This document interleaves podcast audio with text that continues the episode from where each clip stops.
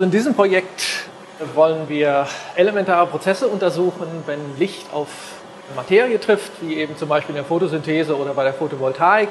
Einfach zu sehen, wie kann man die Funktion verstehen nach der Lichtabsorption und welche Prozesse passieren dann eigentlich und vor allem auch in welcher Zeit, also wie ist die Dynamik von diesen Prozessen.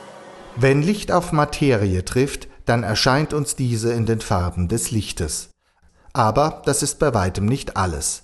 Licht, das auf eine Pflanze trifft, liefert die Energie für deren Ernährung und Wachstum.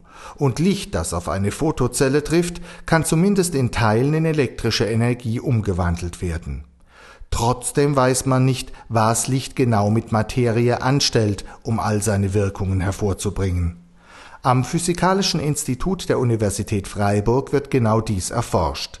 Die Mittel, um Licht im Labor zu beobachten, muten ungewöhnlich an. Man braucht Helium und eine spezielle Apparatur. Das Helium wird zunächst stark abgekühlt. Noch unter dem Siedepunkt nahe dem absoluten Nullpunkt wird aus flüssigem Helium sogenanntes suprafluides Helium. Unter solchen Bedingungen dominieren Quanteneffekte und die Wellennatur der Teilchen. Markant ist dabei unter anderem, dass es keine Reibung mehr gibt. Aus diesem suprafluiden Helium formen die Freiburger Wissenschaftler dann kleinste Tröpfchen.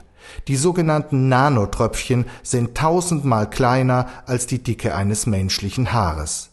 Die hochtransparenten Tröpfchen dienen sozusagen als Objektträger für Moleküle von Materialien, die man auf die Effekte von Lichteinwirkung untersuchen will das Licht kommt dabei von einem sogenannten Femtosekundenlaser, dessen Laserpulse von jeweils einigen Billiardstel Länge auf die präparierten Nanotröpfchen geschossen werden.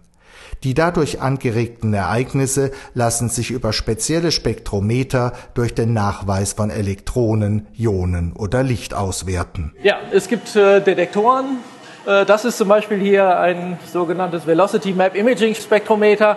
Da sind Sekundärelektronenvervielfacher drin, wo ich also Elektronen praktisch messen kann, die dann auf einem Phosphorschirm in Licht umgewandelt werden. Und da sitzt eine Kamera drin, die eben auch räumlich praktisch Bilder von den Elektronenverteilungen aufnehmen kann. Wenn die Experimente im Labor laufen, sieht oft auch der aufmerksamste Beobachter nichts.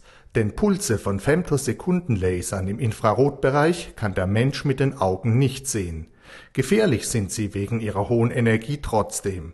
Deshalb werden die Lichtimpulse auch durch Röhren in die Apparatur geleitet, wo sie auf die ebenfalls für das menschliche Auge nicht sichtbaren Nanotröpfchen aus suprafluidem Helium treffen die Wissenschaftler versprechen sich von ihren Versuchsreihen viel. Wenn Sie genauere Uhren bauen wollen, dann können Sie natürlich an einer normalen Pendeluhr können Sie rumoptimieren oder sich überlegen, wie man das besser machen kann.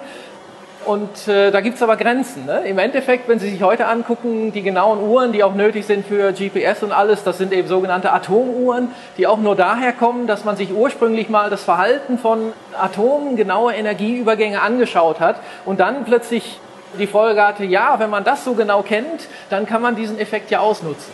Und in der gleichen Richtung ist das bei uns. Das heißt, wir wollen ein Verständnis haben, wie laufen die Prozesse eigentlich genau ab und haben natürlich erstmal das Ziel jetzt, was auch äh, Photovoltaik angeht, aber das können auch ganz andere zukünftige Anwendungen sein, die eben auf der Wechselwirkung von molekularen Strukturen und elektronischen Prozessen darin eben dann wirklich, die diese eben verwenden müssen.